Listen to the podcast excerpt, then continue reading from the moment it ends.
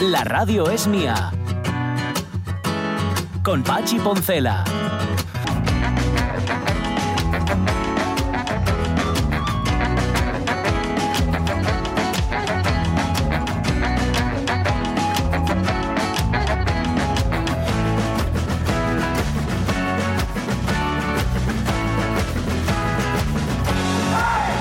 Las 11 y 7 minutos de la mañana, ¿sabes? Están encerrados en la sede del, de Podemos en Gijón. Mm, No sé. Es que no, a ver, yo este tipo de, de acciones las entiendo como fuerza eh, para presionar de, de cara a los medios para que nosotros nos hagamos eco y lo Sí. contemos, pero luego, y si no les hacen caso, que van a quedarse ahí encerrados. Nos van a pedir de comer. va- es que no, no, de verdad lo digo, eh, no estoy haciendo, no pretendo ironizar con Sí, ellos ni sí, mucho sí, menos. No lo sé, no lo sé. Bueno, me parece una medida, es como un poco la desesperada. Dice, ah, que no nos hacéis caso, pues nos encerramos. Pero no sé, pues es un poco como dejo de respirar. Bueno, yo qué sé, yo qué sé, no quiero meterme en política. Eh, pero sí, fíjate, pensando en esto del encierro, me acordé de medidas drásticas. Que esto para qué solo pasa en Gijón, me imagino que pasa en más sitios. Eh, Si le preguntamos a Estana Castaño, seguramente podría contarnos muchos otros sitios donde pasó. Digo medidas drásticas para protestar. Y me estaba acordando de aquella vez que el sindicalista de la USO en concreto, secretario de la USO en Gijón, José Luis Iglesias, secuestró un autobús ¿Ah? pero un autobús de Entusa, o sea, no un autocar que iba hacia líneas. ¿Eso de- cuándo fue? Eso, Hace uy, hace ya unos cuantos años. tiempo, además de ¿no? Iglesias ya no está entre nosotros. Hace bastante, pero era, era en la época, eh, te estoy hablando de primeros de los 90, porque Vale. creo que yo ya curraba. Creo que yo ya estaba, o si no, finales de los 80. No Vale, sé ahora vale, mismo la fecha.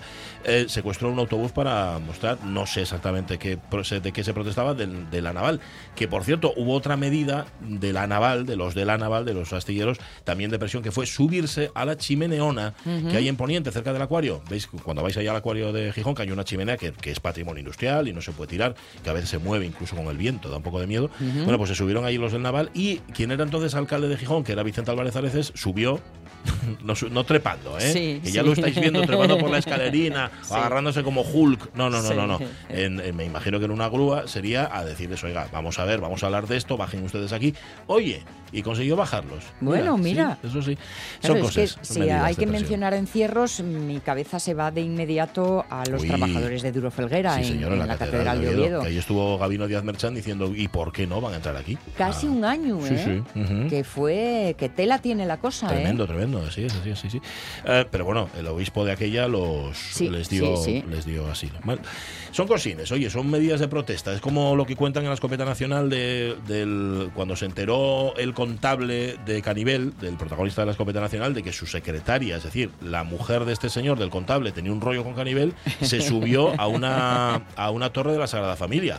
Contaba él y ahí fueron todos, fueron un bom- fueron los bomberos, fue la policía, fue hasta un jesuita, contaba Canivel que había subido ahí arriba a intentar convencerlo, pero nada, fue el propio Canivel y, y lo convenció de que se bajara y ahí lo tengo, en el despacho, con unos cuernos así, pero en el despacho lo tengo ¿Y trabajando. quién era el de, en, en cuál es la de quiero una mujer? Uy, esa es de En ay, el árbol. En Amarcor. En Amarcor, Amarcor, es el sí, tío de señor. ellos en Amarcor que se subía al árbol y una mujer. Poli una dona y se subía ahí arriba y dice, pero anda, bájate, hombre, no seas tonto. Y, Subiéndose al árbol lo consiguió. Yo creo que no consiguió más que caer y, y ponerse malo. Bueno, sea como sea, hay que protestar. Si no protestas, no te hace ni caso. Bien, Sonia Villaneda está lista, Jorge Alonso lo estará, José Rodríguez está preparado para lo que haga falta.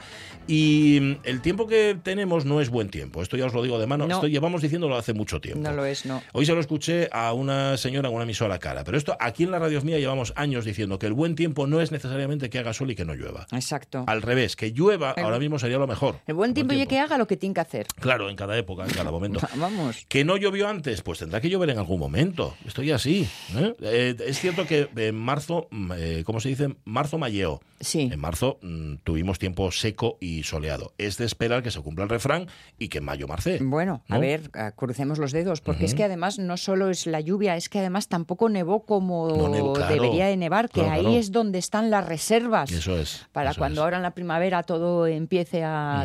Pero es que no tenemos reservas por ningún No sitio. tenemos. Y libramos en Asturias Sí. dentro de lo que cabe. Aquí estamos bien comparados con, con porque otros las sitios. cosas están gordas, gordas. Por cierto, el alcalde de Somiedo me enseñó una cosa, eh, me dio para mucho a mí el viaje a Somiedo este que hice, eh, que fue, Sí, fue de unas horas, pero me cumplió veo. mucho. Dice, ¿veis? Estábamos viendo cómo bajaba el río, que bajaba con mucha, muchísima agua. Sí. Y dice, ¿veis que el agua está blanca? Es por el deshielo. Es que es agua de- del deshielo. Qué Cuando la vas así, sí, de hecho dices tú, bueno, qué rico para verlo.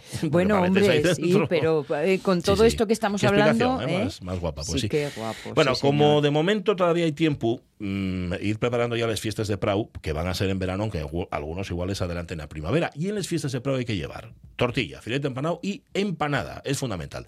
Em, hoy dudamos, yo dudé si esta pregunta ya la habíamos hecho, pero me da igual. Y Yo- apostaría que más de una vez. yo tenía un. Lo que un- llena fame, te- ¿eh? yo, un diseño, fíjate, tenía un diseño hecho por Quique Barbón, que es un diseñador estupendo, un diseñador gráfico, que era eh, este señor Son Connery, co- que se había puesto algo en la cabeza para taparse de la lluvia y este amigo mío, este diseñador, le puso Sí. una empanada. Y me Sí. gusta tanto esta foto que la tengo guardada y hoy digo, ah, pues la tengo que sacar.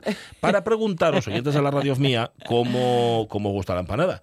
Lo de dentro y lo de fuera, porque hay empanadas y empanadas. Las hay de masa de pan, las hay de hojaldre, las hay de... Bueno, ponedlo en Facebook y luego nos contáis. ¿vale? De cualquier manera. Pues sí, nos vamos a ir a la ¿pa qué India. elegir? Sí, nos vamos a ir a la India dentro de un rato. Sí. Sabéis que la India, lo contaba Sonia, llegó a los 1.400 millones Sí, de habitantes. ni ¿eh? más ni menos. Llegó en los Madre últimos. Días. Una barbaridad. que por lo tanto ha sobrepasado en población a China y se supone que en 30 años se, se especula que puede llegar a ser la primera potencia mundial. Madre mía. ¿eh? Que estaba la cosa que si Estados Unidos, China, China, Estados Unidos, le va a hacer miau también a, La la- India. a China. De hecho, eh, Armando Menéndez, con quien charlaremos, Sí. lo llama el proceso de chinaci- Chinización. chinanización Ah, de la India. ahí va. No solo en eh, estos asuntos, sino en el cómo. También, ¿eh? Mm, Bueno.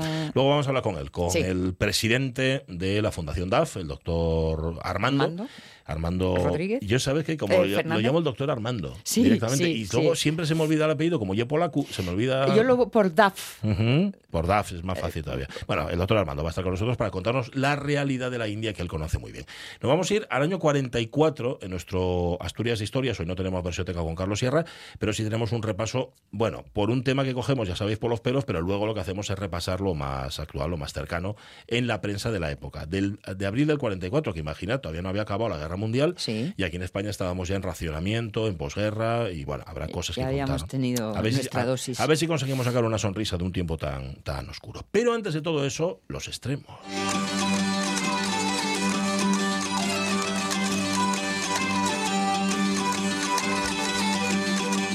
Pues nos vamos a los extremos y además nos vamos a mm, algo tan interesante que a una, a ver, ¿cómo decirlo? A una muchas cosas, a una cine, a una educación Sí. y también eh, eh, etnografía.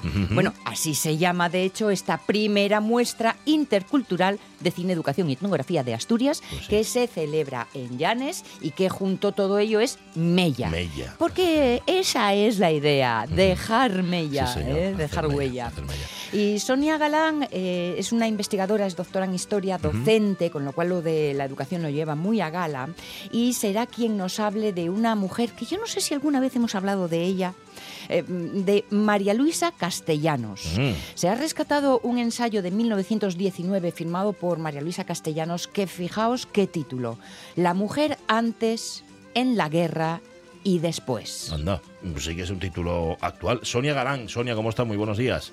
Hola, buenos días. Em, Buenos días, tienes que Bien, aquí escuchándonos con mucho interés. Pues un placer. Y nosotros vamos a escucharte a ti con interés redoblado. Oye, ¿quién era María Luisa Castellanos? Lo que estamos viendo era una mujer avanzada a su tiempo. Hablamos del año 19, ¿verdad? Cuando se publica este ensayo. Pues sí, lo has definido muy bien. Es una mujer que destaca en, en muchos campos.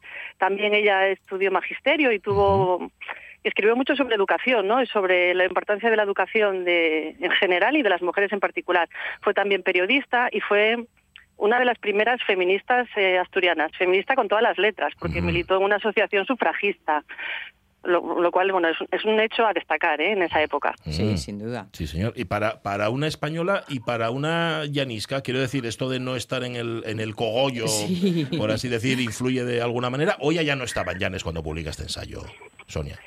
Ella sí que estaba en Llanes, Mm. pero bueno, tenía relaciones con Madrid también. Eh, su padre, aunque se, bueno, la familia se trasladó de Madrid a Llanes porque tenían orígenes llaniscos, pero mm, venían de Madrid y ella nunca perdió esa conexión. Eso hace también, mm, bueno, más entendible, ¿no? Esta vinculación de María Luisa Castellanos con cosas que estaban pasando en Asturias, pero que también estaban pasando en toda España. Ella, ella va a Madrid y, y es allí donde se reúne con, con la presidenta y con socias de la- lo que se llamaba entonces la Unión de Mujeres Españolas, una asociación sufragista fundada en, en 1919, y ella se, se proclama, bueno, o la, o la elige, ¿no?, como la representante de esta asociación en Asturias. Entonces, bueno, estamos hablando de un grupo de mujeres todas ellas intelectuales, con, con, cierta formación cultural, de clase media también, que no eran muchas en el contexto español, pero bueno, que sí eran como mm, las que estaban mm, defendiendo, ¿no? Y ya públicamente y en el espacio público, pues eh, ideas que hoy nos suenan más eh, en relación a la igualdad ¿no? y a las posibilidades vitales de las mujeres de entonces. Mujeres del campo, además, que es una perspectiva todavía más, más em, eh, ¿cómo decirlo?, más concreta. Sonia ella es que tiene, María Luisa, muchos escritos y entonces eh, en sus escritos, claro que también, porque fue periodista, como decía, ¿no? Y publicó eh, en, periódicos y revistas de Asturias, pero también de Madrid, de otras regiones de España, incluso de América, ¿vale? Porque luego ya tiene también una proyección ahí en, en el mundo, eh, sobre todo en México y en Cuba. Mm. Entonces, bueno, ya en sus escritos a veces mm, se acuerda también de las mujeres asturianas y cuando habla de ellas, pues lógicamente habla también de las campesinas, porque era una Asturias todavía muy rural, aunque ya se había industrializado, ¿no? Pero pero todavía muchísima gente vivía en el campo y del campo, no es no es la realidad que tenemos ahora que es, que es muy diferente, ¿no? No deja de llamar la atención que este texto que se publica en 1919 no se redescubre, no se recupera hasta 100 años después. Pues es muy interesante porque, em, claro, eh, eso nos hace pensar en lo que ha sido la trayectoria de, esta generación de mujeres que em, en los años 1910 pues empiezan a ir a la universidad, ¿no? En la época de 1920 pues ya están en asociaciones culturales o en asociaciones feministas y, luego, claro, la trayectoria de España, la propia guerra civil y lo que fue después la dictadura, hace que muchas de ellas terminen su vida pues en, en otros países, ¿no? Se tengan que ir al exilio y entonces ahí se pierde un poco eh, toda ese, todas esas publicaciones, todas ese, eh, esas aportaciones que habían hecho, porque claro, yo lo que lo que quiero dejar claro es que María Luisa era muy conocida en aquel momento, era muy conocida en Llanes, en Asturias y incluso en España, pues en los círculos intelectuales. Sin embargo, cuando ahora en los años 90 nos ponemos a investigar un poco, en la década de 1990 nos ponemos a las primeras investigadoras y, yo ya en los 2000, ¿no? A buscar en esta época cómo, cómo estaba cambiando la situación de las mujeres, pues nos encontramos con figuras como María Luisa y decimos, pero ¿cómo, cómo es posible, que, que esta mujer no sea recordada en su pueblo, por ejemplo, ¿no? Cuando cuando lo que digo es que está eh, ya hemos recuperado, casi todo el mundo conoce a Clara Campoamor, ¿no?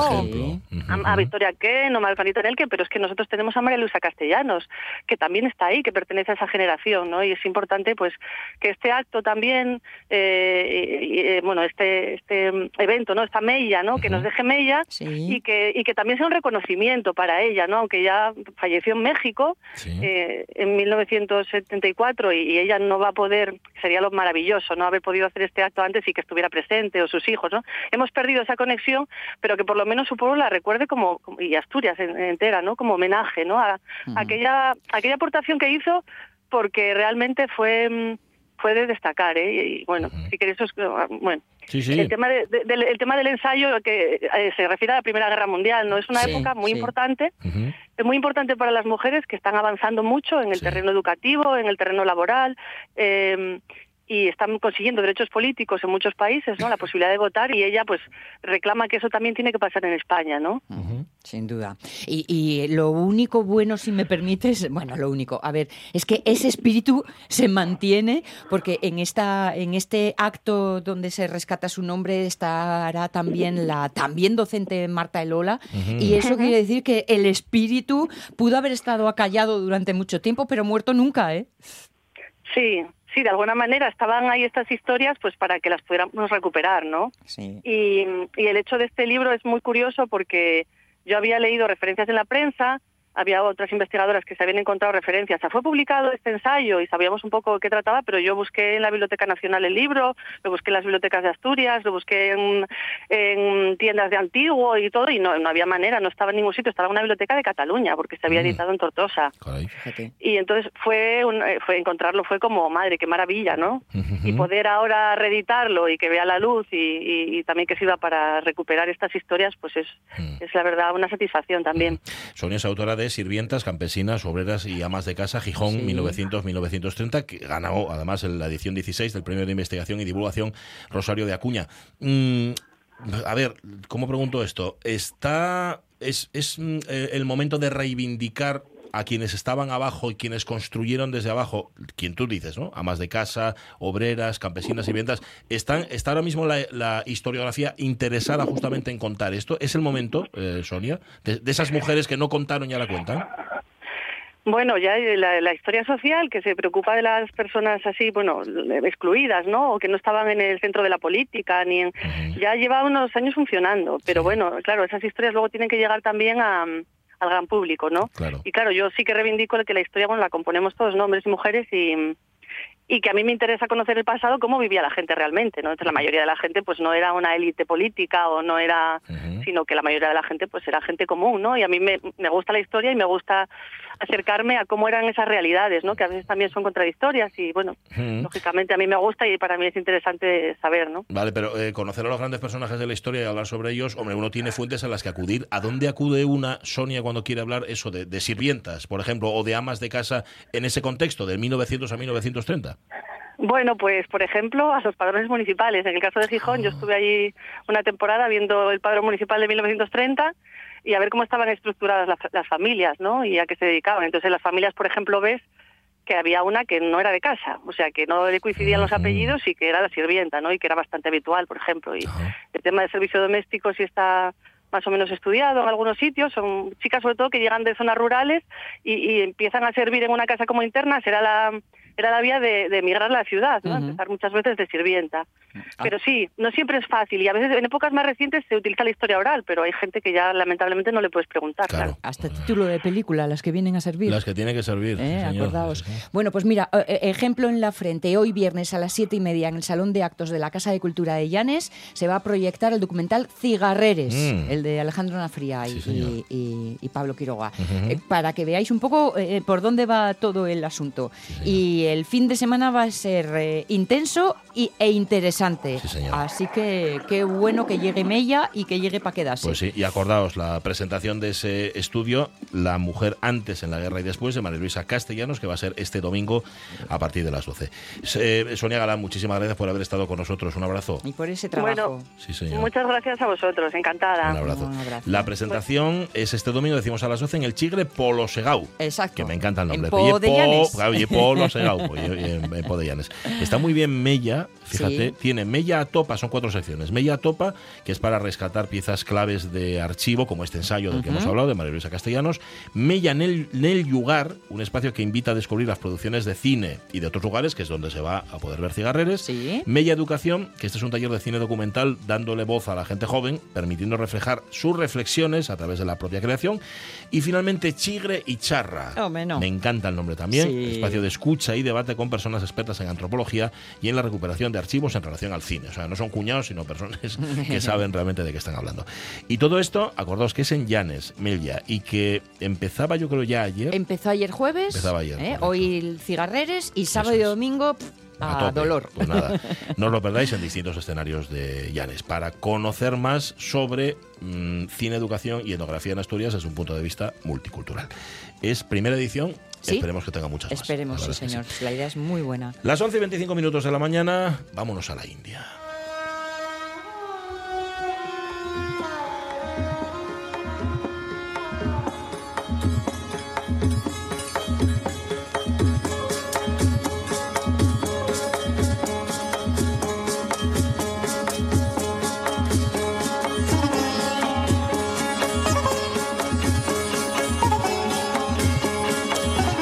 Dice la noticia que India va a superar este año a China. 1.429 millones de habitantes superan a China en 2,9, superarán a mediados de año. O sea, está ahora eh, mismo, están bastante igualadinos. Yo creo, si no me equivoco, eh, seguro que Armando tiene el dato más concreto, pero creo recordar la semana pasada que había alcanzado la cota antes de llegar a... Mm, eso lo dice, es que según las fuentes, fíjate, la ONU dice que sí y sin embargo ves otras fuentes aquí que no, pero ah, mejor vamos a preguntarle al doctor. Doctor Armando Menéndez, ¿qué tal? Muy buenos días.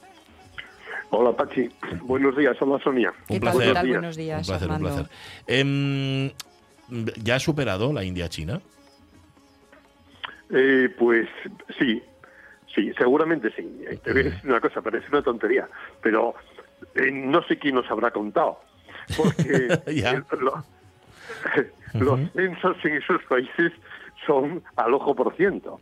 Al ojo por ciento. Sí, sí. las últimas fuentes consultadas sí ya superaron los indios a los chinos en, en número de habitantes. Bueno, esto eh, voy a hacer una pregunta muy tonta, doctor. ¿Debería preocuparnos? Bueno, nos debería de alegrar, ¿no? Sí. Nos debería de alegrar. Lo que nos debe de preocupar es el envejecimiento de Europa. Ujú. Porque, claro, nos asusta porque eh, se- eh, hay, un, hay un mito extendido de que no somos, o sea, que, que somos demasiados y que no va a haber comida para todos. Eso es. Eh, eso, eso, eso realmente es falso. Lo que hay es una no no no no diríamos un mal reparto, diríamos un mal uso de los recursos. ¿eh? Mm, Con lo que tiramos nosotros de comida, Sí. con lo que tiramos, con lo que gastamos en dietas para adelgazar, Hmm, comería comería todo el tercer mundo. Madre mía. claro. Entonces, se trata, se trata de un problema moral. Se trata de la racionalización no es un problema político, es un, es un problema moral. Es decir, vamos a ver, yo como tres veces más de lo que necesito. Eh, no mm, y hago muchas cosas y, y malgasto y des- despilfarro. Estamos hablando a- también a nivel energético, por supuesto, ¿verdad? Sí. Y, y luego decimos, es que claro, no quiero que haya más gente. Es como si yo solo en mi, en mi, en Ahí, mi ahí. casa uso el ascensor, Claro. ¿eh? Uso el ascensor y todos los recursos de mi vivienda los uso yo y digo, es que somos muchos vecinos. Cuando, lo- cuando el ascensor está ocupado, cuando ¿eh? yo quiero. Ahondando entonces Claro. en esa línea, Armando, también las previsiones hablan de que, no sé si era para el 2050, eh, para el 2030 iba a superar económicamente a China, ya no solo en número de habitantes, y para el 2050 India se iba, la India se iba a convertir en la primera potencia económica del mundo. Pero claro, esto cuando uno tiene una fotografía de una India pobre, dices, es que aquí algo no está bien repartido. Bueno, lo que está muy mal repartido son las fotografías, porque nosotros no enseñamos nuestras fotografías cutres, Ah, pero hay que recorrer los barrios de Los Ángeles, en los que yo trabajé, sí. los barrios de Nueva York, como el Bronx, y, hay infinitos barrios de todo el mundo donde el subproducto, permitirme hablar así, en- a nivel de producción, Sí. el subproducto del capitalismo es la pobreza extrema.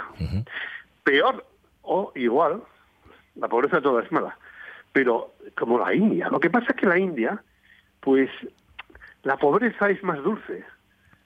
Es más dulce ¿por qué? Bueno, porque está embeída en una filosofía, en una resignación en el famoso karma y en las castas, donde parece que la gente se resigna con su suerte, ¿no?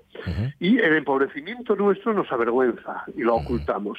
Pero aquí, dentro de eso, en el año 50 que decía Sonia, Sí. el número de pobres que va a haber aquí en Europa y en América va a superar al número de pobres de la India y de China. Bien, entonces voy a plantearlo de otra forma, Armando.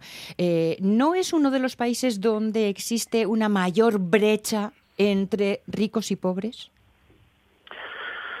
Si diríamos que esos países emergentes, la diferencia entre ricos y pobres es abismal. Quiere decir que tenemos a ricos muy ricos y a pobres muy pobres. ¿no? Pero si os estáis viendo, si estáis, si os observáis el proceso eh, en el que estamos nosotros inmersos ahora, social y económico en Europa, en España, ¿qué está desapareciendo? La clase media, que se está formando ya ese abismo.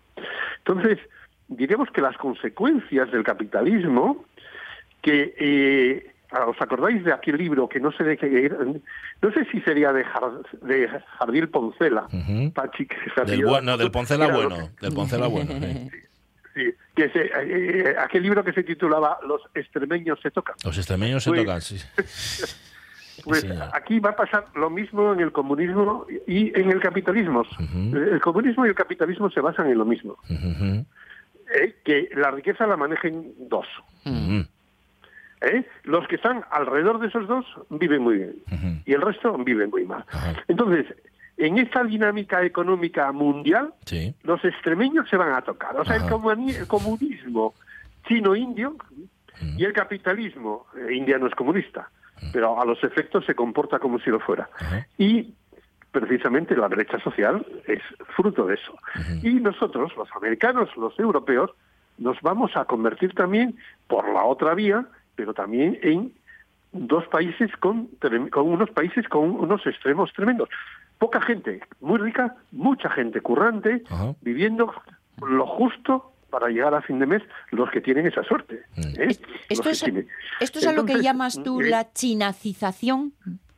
Claro, sí, te hablé, Sonia, de que en conferencias en la Universidad de San Xavier en Bombay, hace muchos años, que asistía muchas, yo estaba con los jesuitas de Bombay, esa universidad es similar a la de Deusto aquí en España, eh, pero a nivel del sudeste asiático es una referencia en economía. Pues asistí a muchas conferencias con mis amigos los Federico Sopeña, Perico Mosaet, unos jesuitas ahí, que algunos daban clase, y una de las cosas que me espeluznó, porque ya y me sigue espeluznando, es que dijeron, el único remedio que tiene América y Europa para frenar la expansión económica de China e India es crear pobres. Mm. Hay que empobrecer. La frase es dura, ¿eh? Tenemos que, tenemos que producir, los europeos y los americanos, tenemos que producir al mismo precio que producen ellos, para competir. Te ponía el ejemplo de los bolígrafos. Sí. Si yo vendo bolígrafos a un, euro y tú a tres, yo aquí no te compraré bolígrafos y tú a mí sí. Claro. claro. Claro, lógicamente. Entonces, para que tú Y yo los vendería a tres. Los que, claro, los que tú me vendes a uno, yo los voy a vender a tres después también, ¿eh? Claro.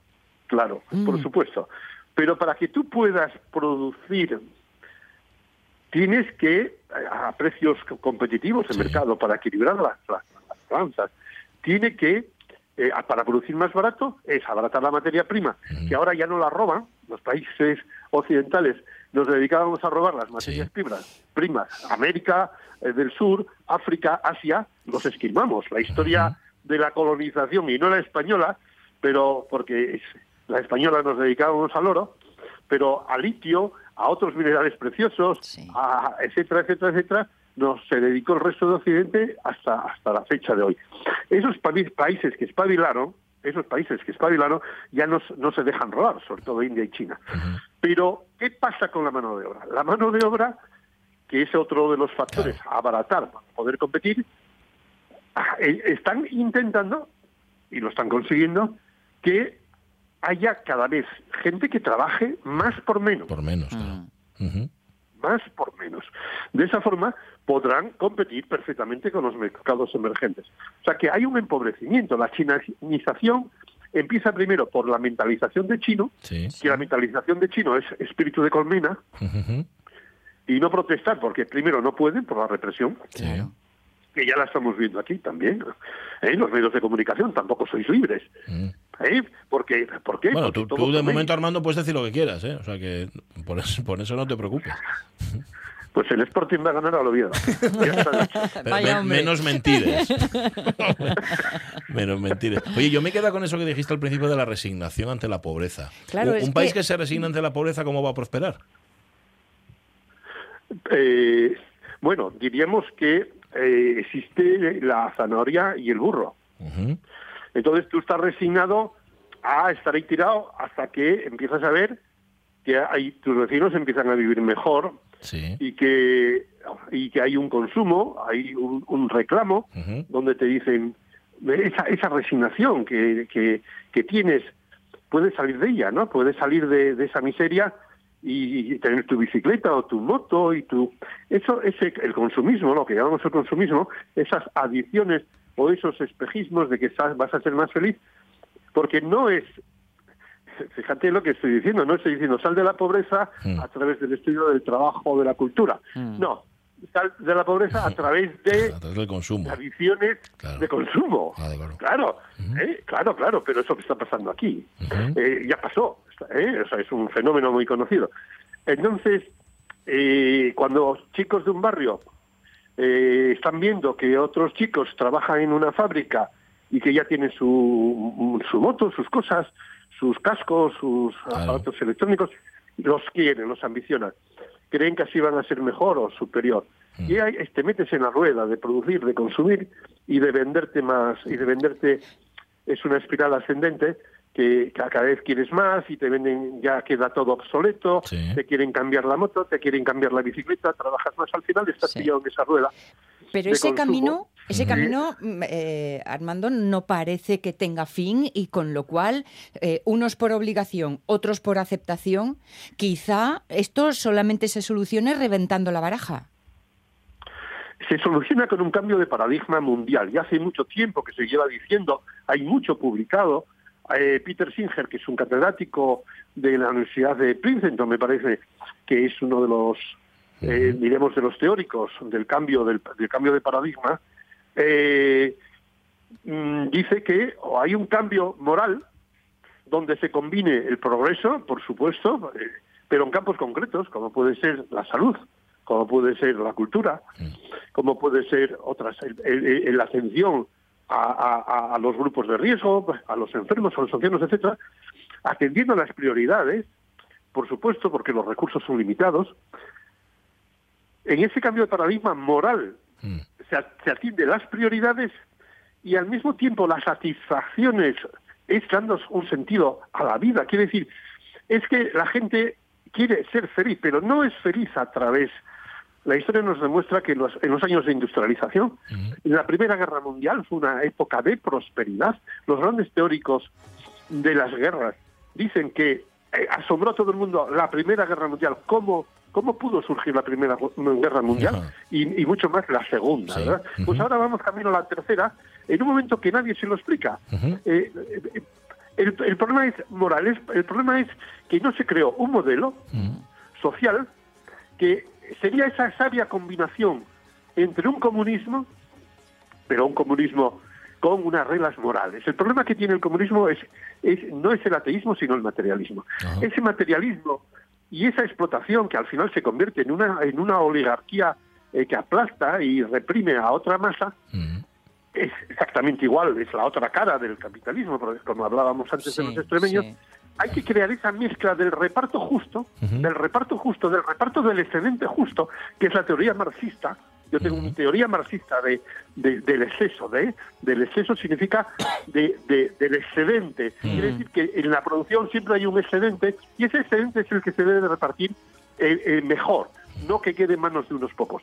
Pero la forma comunista demostró que no funciona. Yo, yo viví en China dos años, Sí. viví en Cuba, fui profesor de la Facultad de Medicina de La Habana, como ya sabéis, Sí. y os puedo decir que esos sistemas no funcionan por el materialismo, porque no se tiene en cuenta la otra dimensión del ser humano, Mm. esa dimensión trascendente donde el ser humano se tiene que realizar no solamente en el plano material Sí. y zoológico, sino, o sea, en la reproducción Sí. y en ciertas cosas que son inmediatas, sino en las necesidades que ya Maslow dijo que la pirámide, en la cumbre Sí. de, de, de- de la- de las necesidades está la necesidad espiritual. Totalmente. Y cuando hablo de espiritual, Ujú. se entiende no religiosa, perdón, Mm. porque mucha gente va a decir, wow, este hombre está rimando el ascua a la sardina religiosa. No, Mm. no a ninguna sardina, sino a una parte que llevamos intuyendo desde Altamira, y por eso la gente se expresaba en las paredes, Sí. Y de esa, de esa intuición de que no, esto no es todo, que esto es un mal sueño, y que realmente pertenecemos a un todo que, que ya se está descubriendo a través de la física cuántica, Sí. que Sí. somos simplemente parte de un conjunto, de una gran matrix eh, que es cósmica, cuando tú exploras ese mundo, ya te das cuenta que eres formas parte de algo mucho más importante que, una, que un país, una nación Mm. o una, un planeta. Han quedado- pura. Han quedado ideas y titulares para ir Es que lo que tiene hablar con el nuestra doctor Armando cabeza. ¿eh? Menéndez, que empieza hablando de demografía en la India y acabas Sí. hablando de lo importante, de los temas importantes Sí, de la señor, vida. sí, señor. Doctor, muchísimas gracias, como siempre, por haber estado con nosotros. Que sepa que aquí tiene vía libre ¿eh? y que gane el Sporting. Eso es importante. Bueno, No, no, a ver, no, dos contra uno Que no, quede ¿eh? constancia que estoy amordazado. ¿eh? Vale, vale. nunca, aquí nunca, aquí nunca, doctor. Un abrazo. Un abrazo. Un abrazo. Un grande. abrazo a los dos, muchas gracias. Si alguien conoce la India es el doctor eh, Armando Menéndez. Sabéis que la Fundación DAF lleva trabajando ahí muchísimos años. Y en efecto, empiezas hablando sobre el, reparto de los bienes, lo mal repartido que está todo, y acabas hablando de lo mal organizado que está todo. De lo mal organizado que lo tenemos los seres humanos. Y ¿no? el por qué se- lo qué. organizamos de esa manera, Claro, eh, claro. que es la, la base de todo el asunto. Bueno, em, eh, ¿cómo decirlo? En descargo de mi no pariente Enrique Jaldier Poncela, hay que decir que los extremeños se tocan es de Pedro Muñoz Seca, Ah, vale. al que debemos también esa otra eh, maravilla que es La venganza de Don Mendo. Mm, Sí, que es, señor. es una, obra maestra total y absoluta. Bueno, no sé si tengo a Jorge Alonso por ahí, listo y preparado. Estaría bien, ¿eh? Que Sí. estuviera- Ah, estás ahí, vale, vale, que no te escuchaba. Digo yo, está, no sé, no sabía si estabas o no. ¿Qué tal? Oye, eh, tenemos unas Asturias historias ahora mismo que nos vamos a ir al año 44. ¿Estás listo y preparado Estoy listo. para la acción? Bueno, va, va a separar José primero y luego nos metemos a ello. Venga, va. La radio es mía. levo marra, cuña, cicel, martelo e barrena, un compás, levo a xola, cuitela, brosa, tarabelo, dúas gubias, legras del calcaño, cravos para cerrar e para faxar. Levo follas, eixes, mangos, argolas, troquel e remaches, serra, limas, escofina, guatalega. Levo fouzo, foucín, angazo, gadaña, levo roca, ciseiras, tazos e garcelas, o estrepia, o tixela, o romana, madera e ferro, pésanme en el yombo mentras subo polo monte arriba. Lucía Iglesias Gómez, de Teixeira, San Martín de Ozcos, a memoria de José Luis de Aleixos. Con Pachi Poncela.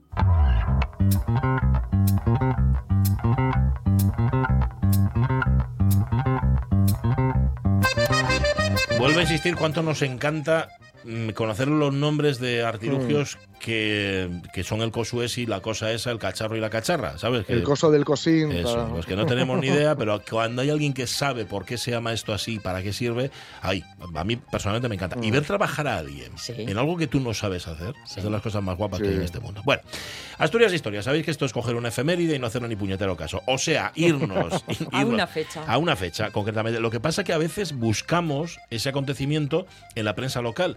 A veces aparece y a veces no. En este caso, es del año 44. El 21 de abril de ese año, en Francia, mediante un decreto firmado por el general de Gaulle, que era presidente del gobierno interino, pero no presidente del gobierno, las mujeres conseguían el sufragio femenino.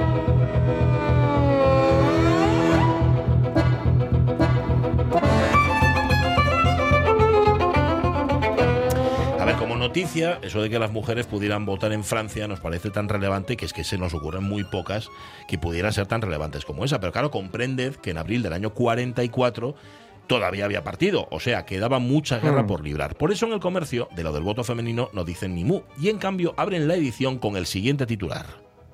Cuidado, ¿eh? Venga. Los preparativos de invasión, según Halifax, De Gaulle y la agencia Reuters. Bueno, Reuters contaba que ingleses, franceses y americanos estaban montando una flota marítima descomunal. ¿vale? Lord Halifax, que era el ministro de Exteriores británico, decía en los Estados Unidos que la guerra no había terminado y que no iban a cometer el mismo error, eso de dar por terminado un conflicto con la firma de un documento. No. Eh, ¿Y qué decía De Gaulle? Bueno, pues De Gaulle decía que el ejército francés nunca había combatido con tanta decisión y tanto ardor y que el mundo estaba a las puertas de grandes acontecimientos. Y era verdad. Normandía. Normandía. Mm. Absurdo. Esto es lo que decían los alemanes mientras tanto, ¿eh?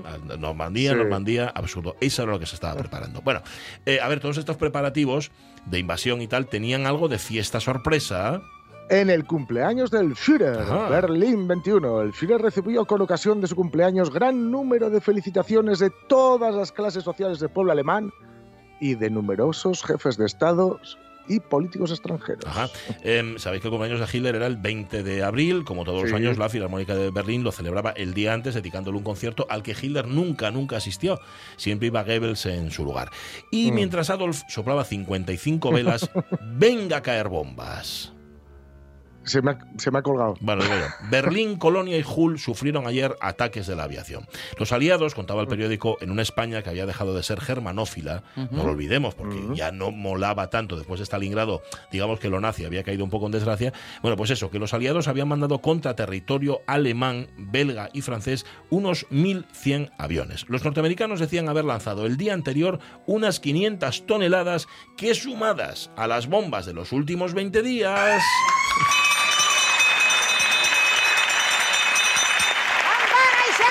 Daban un total de 4.800 toneladas de bombas, que eran 300 toneladas más que las lanzadas en marzo. Vamos, una auténtica barbaridad. Esto debe ser para las bombas. ¿Qué va, hombre? Si es un avión de pasajeros. Sí, sí, pero todo está preparado Venga, para la guerra, desgraciado. Ajá. En cuanto viene un jaleo, zas, quitan eso y empiezan a caer atómicas. Bueno, Caray. eh, ya, que España ya no fuera tan pronazi como lo había sido en los primeros años de la guerra, no quiere decir que le dieran al enemigo la más mínima ventaja. Dice el titular, siguen fracasando los ataques bolcheviques en el sector de Sebastopol. En los demás sectores del frente del este, las tropas alemanas y rumanas consiguen algunos éxitos. Bueno, si leías la noticia con un poco de atención y no te quedabas solo en el titular, descubrías que lo que estaban haciendo las tropas alemanas era lo que podían, o sea, mantener las posiciones contra el ataque soviético. Claro, a estas alturas de la guerra había candela para todos, pero no todos lo llevaban con igual paciencia. Leemos en el comercio. El mariscal Petén y el jefe del gobierno Laval protestan por los bombardeos que sufre Francia. Mientras rizaba las guías de su bigote, el carcamal de Petén había declarado a la radio francesa. Bombardeos de una violencia sin precedentes han sufrido los territorios de nuestra capital de París, siendo destruidas las barriadas obreras, así como la región de Rouen, resultando más de 5.000 muertos y heridos. Todo lo que decía el mariscal Petén. Pierre Laval, jefe de gobierno y uno de los mayores canallas que recuerda la historia. Y mira que hay canallas en la historia, pues Pierre Laval es posiblemente uno de los mayores. Después de condenar los bombardeos, llamaba al pueblo francés a soportar, comillas, todos estos padecimientos, pensando en la patria y en el instinto común que nos une. Esto decía Pierre Laval, en su caso, como el de todos los traidores, era el instinto de supervivencia. La traición carcome, corroe y afila los rasgos. Lo decía Cicerón de Catilina. Pero si molesta leer a gente como Petén y Laval quejarse por los bombardeos, más sangran los ojos leyendo la nota titulada Sí. Llamamiento al mundo entero. ¿La tienes, Jorge? Eh, o sea, dices Del sí, pero ¿la tienes? Esa, Sí, sí, sí, sí. Ah, vale, vale, pensé que te había sido. Digo, eh, la No, no. nota titulada Llamamiento al mundo entero, fechado en Cracovia. El doctor Frank, gobernador general de Polonia, publica un llamamiento dirigido al mundo entero en el que eleva la protesta enérgica por los crímenes, asesinatos y destrucciones cometidos por los bolcheviques en Galicia y Rusia Blanca desde la iniciación de la ofensiva rusa. A ver, el tal doctor Hans Frank, era Al eh, loro. un nazi fanático, es el autor de la frase, señores, debo pedirles que abandonen la compasión, debemos aniquilar a los judíos. Y claro, a eso se dedicó Frank con verdadera hazaña, hasta que después de la guerra los aliados lo condenaron a la horca en Nuremberg. Claro, cuando hablaba de crímenes, Hans Frank sabía de qué estaba hablando. Canalla, sinvergüenza.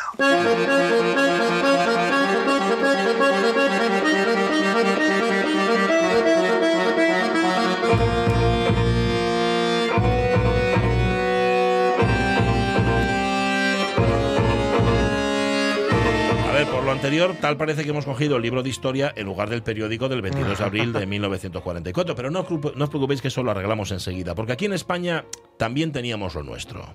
Delegación local de es, de- local especial de abastecimientos y transportes de Gijón, racionamiento de aceite, alubias, azúcar y café para la población adulta, ojo, y transeúnte. También para los que venían de otros sitios. Claro, para que os hagáis una idea, vamos a contaros las cantidades de alimentos asignadas por cartilla tal y como venían en el periódico. Esta se me colgó también. Dice, aceite, cuarto de litro por cartilla a una peseta con 15 céntimos la ración. Alubias, 200 gramos por cartilla a 50 céntimos la ración, 45 costaba en economatos. Azúcar centrífuga, que no sé exactamente Madre qué es, mía. no tengo ni idea, cuarto de kilo a 90 céntimos, 84 en el economato. Y café, 50 gramos, 50 gramos a una con 15 pesetas. El plazo para la retirada de este suministro finaliza el día 30, debiendo los comerciantes presentar el día 1 la liquidación de cupones correspondiente a este suministro. Pues no, no nos hagáis mucho caso, pero no sé por qué nos da que con esas cantidades, 200 gramos de alubias, 50 gramos de café, lo más fácil era irse a la cama con hambre. Papá, tengo hambre, papá, tengo hambre. Papá, tengo hambre, papá, tengo hambre. A ver, Papá, tengo hambre, papá, tengo hambre. eso suena mejor. Bueno, no tenían que ensayar, ¿eh? se iban con hambre directamente sin, Sí. sin prepararlo previamente. Bueno, vale que hace 80 años, estamos en el año 44, la población no estaba bien alimentada, pero ¿y la moralidad que se respiraba en todos los rincones de España?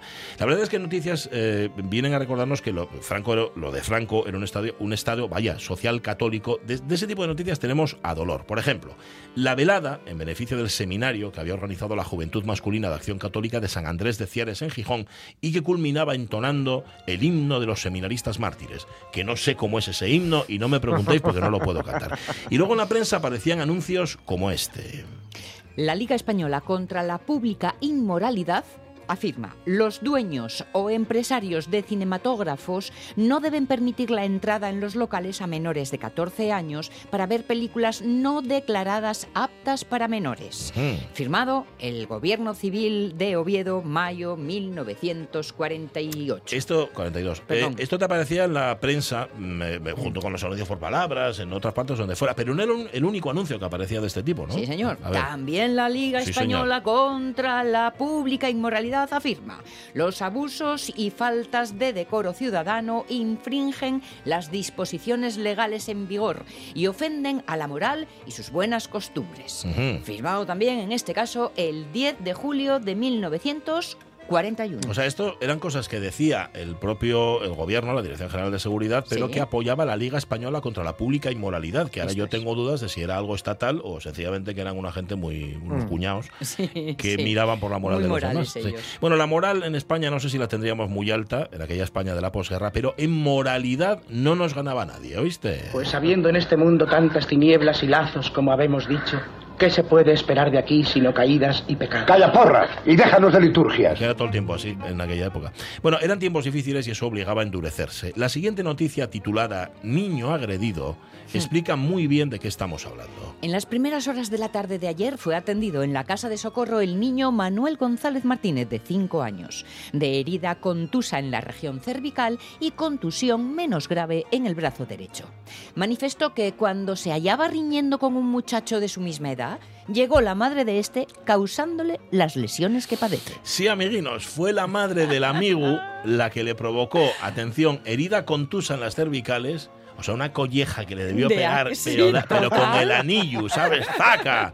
Y contusión en el brazo derecho que igual fue al agarrarlo para separarlo del, del sufío. Bueno, madres samuráis como esas ya no las fabrican. ¿eh? ¿Las madres reparadoras? Es que me pierde agua la cisterna. ¿Cuándo les vendría bien venir a mirarla? Me han colgado. Las madres reparadoras. Estas eran las madres estropeadoras, que se dedicaban a estropear a los enemigos, a los adversarios de su chiquillo, que seguramente eran rojos. Todos ellos y no tenían ninguna moralidad. Bueno, mientras las madres se dedicaban a dirimir cuitas callejeras, ¿qué hacían sus devotos maridos en abril de 1944? Mañana, domingo, día 23, de 8 y media de la mañana a 12 y media, retiro mensual para hombres, en la capilla de las Hermanitas, en Ezcurdia 80. Será dirigido por el reverendo señor cura párroco de San José, don Segundo García Méndez. Bueno, vaya planazo, ¿no? ¿Eh? Bueno. Se trataba de un retiro espiritual para fortalecer la fe y estas cosas. Pero salías palabra del verbú. Sí, salí justo para eso, pero claro, no ibas, ya no ibas a tomar el vermú, ya venís santificado, igual lo estropees, ¿sabes? Igual estás en gracia y de repente sales a tomar el vermú y se estropea y ves para casa, ¿no? no? Y metiste debajo de la cama. Y parece ser, fíjate, que este tipo de retiros espirituales tenían mucho éxito, según contaba el periódico. La experiencia se encarga de confirmar los augurios de esta sección en la que hacíamos poco a el que prueba ir a un retiro repite una y otra Mm. vez a no ser que lo impidan dificultades insuperables, siendo los mismos asistentes los mejores propagandistas de la bondad de ellos. De la bondad de ellos, de la bondad de los retiros o de la bondad Mm. de los asistentes. Esa es la duda. No queda del todo claro. Lo que sí parece claro es que muchos fueron y se engancharon, claro, por probar. Prueban esto, prueban aquello, prueban lo demás allá. No, pero mejor probar un retiro espiritual que probar otras sustancias. Eh, no obstante, estaríamos faltando a la verdad si solo contáramos los entretenimientos a la divina que solazaban a la población del momento. También había entretenimientos más frivolones. Había baile, imaginamos que suelto. Parque japonés. Próximamente gran baile festival organizado por los estudiantes mercantiles. Había también, por ejemplo, para entretenerse peleas de gallos entre las galleras, la Niña Bonita de Oviedo, la Colorada, Sánchez, el Cortijo y los Palmeros. También había bolos, por ejemplo, en Villaviciosa. El próximo domingo se jugará un formidable partido de bolos entre la famosa partida de Oviedo capitaneada por el gran Poloncio Mm. y la partida de Villaviciosa formada por los terribles, reforzada por Manuel Magdalena y el gran entusiasta Epifanio. Todos a casa espicha a ver los ases de la cuatriada. ¡Venido, venido! ¡Me voy para allá! volver a Poloncio. Haga lo que sea. Me voy a Parece poner. un elemento químico. Total, el Poloncio, ¿eh? Claro. Me, voy a, me lo voy a poner de nombre artístico a partir de ahora. Yo voy a ser el gran Poloncio, Pachi Poloncio. Bueno, y también había mucho cine, en aquel año, en el 44, cine alemán, por supuesto. Emotiva y genial creación de Heil de Kral, Anushka. La mujer que supo deshacer la tela de araña en que la envolvía. Suéltame tela de araña. ¿no? Me apetece decir. Había también, echaban una película portuguesa titulada Ropa Blanca, pero también había cine americano. Por ejemplo, la película hablada en español, Una chica que promete, y seguro, decimos nosotros, que sería una chica decente. Pero el gran éxito de esos días era Tarzán y su hijo. Leíamos en el comercio. Cuidadosamente dialogada en castellano, tolerada para menores y asombrosamente realizada. Es superproducción maravillosa, tanto por las emocionantes aventuras que refleja, cuanto por la soberbia interpretación que le prestan el simpático John Wismuller, la encantadora Maureen O'Sullivan y el Neñu Masalau, artista 100% que llama enormemente la atención del público. Y la celebradísima Chira, Chita. que sería Chita, Chita, chita. que con sus monerías hace las delicias de los espectadores. Pues eso, una monada de película. ¿eh? Ahí tenéis a Chita, la Chita callando, Sí. que, que era mono, por cierto. Sabéis que no era mona. Es- es Era- verdad, era lo dijiste, sí, un animal. Bueno, eh, vamos a terminar, un animal de, de género masculino. Vamos a terminar, digo, con una recomendación para quienes en 1944 querían mejorar su precaria situación económica. Un anuncio que nos ponía en la pista de lo que podría, podría haber sido el negocio del siglo. La cría familiar del conejo gigante de California. Madre. Deja hoy beneficios de mil pesetas por año y conejo. Informes y ventas reproductores seleccionados en Granja Mageneque, Vi- Villarrubia, Córdoba. Ahí está. El conejo gigante de California. Amigas y amigos, famoso, esto lo he leído en otro sitio, por su carácter amable y su inteligencia, y que es excelente como mascota. Claro, no triunfó como mascota porque de aquella año 44 los conejos eran material comestible. Es temporada de conejos. Temporada de patos. Temporada de conejos. Temporada de patos. Temporada de conejos. Temporada de patos. Temporada de conejos. Temporada de conejos. Temporada de patos. Temporada de conejos. Yo digo que es temporada de patos, así es que... Bueno. Mm, intentémoslo de nuevo, ¿eh, amigo? Cría familiar como les gallines de Amo tu cama más rica. Tal cual, tal cual, sí. En el balcón. Ujú, A ver, criar... Sí, había más crías de estas, ¿no? Que se hacían de... Bueno, yo conozco a alguien que quería caracoles. ¿Sí? Mm, sí, sí. En el baño casa. En el- no, no, no. va, tiene, tiene, tiene una finca ahí con lechugas y comen Ah, lechugas. bueno, o eso sí, hombre. Eso sí. Y, pero el conejo gigante yo me imagino que sí, que para mascota no lo criarían. Y luego además se hacían abrigos con pelo de conejo. ¿no? Sí, Claro. es verdad, es verdad. Lo de la bañera, no te rías, que yo tuve un amigo que hizo incluso estudio económico, ¿En serio? un poco en broma, un poco en serio, pero Anda. casi, casi, porque quería crear, mm, criar ranas Pero en la bañera. en el baño casa. Sí, señor. ¿Pero para qué? ¿Para consumo? ¿Para comer? Anca de rana. Ah, nunca les comí, por cierto. Yo tampoco. Dicen que sabe a pollo. Como todo. Como todo, todo sabe a pollo, ¿verdad? Sí, es un- como un sabor universal. Bueno, pues ahí estábamos, el 20... Bueno, cogimos la del 22 de abril porque la noticia era del 21. Cogimos la edición del 22 de abril del diario El Comercio. Que, por cierto, si cogemos El Comercio es porque es el único que está digitalizado entero y Mm. verdadero. Que luego sí cogemos a vez de región, la voz de Asturias, lo que pasa es que esos ya son parciales y ya no nos coinciden siempre las fechas como nosotros queremos. Pero bueno, nuestra voluntad es que sea el, la visión más amplia posible. Oye, vamos a marchar Vamos a dejar esta primera hora de la radio mía intensa, como habéis visto, que no hemos hecho más que viajar al pasado, al presente, a la India. bla, bla. Em, vamos a irnos a Cimavilla, a Gijón, donde se homenajea a. Rambal. Hoy no va a estar con nosotros Miguel Trevín, que anda ahí con, con la tos un poco desatada. Vamos a ir a Grecia con Juan Alonso, que nos tiene que contar, por cierto, cómo fue la presentación del libro de ayer. Em, y nos tiene que hablar también, de- nos tiene que traer Grecia al presente. Nos iremos a Facebook también para contar lo que nos estáis contando sobre las empanadas y su relleno. ¿Y qué Mm. queréis que más os diga? Vámonos con la música y con las noticias de las 12 del A mediodía. otra parte. Venga.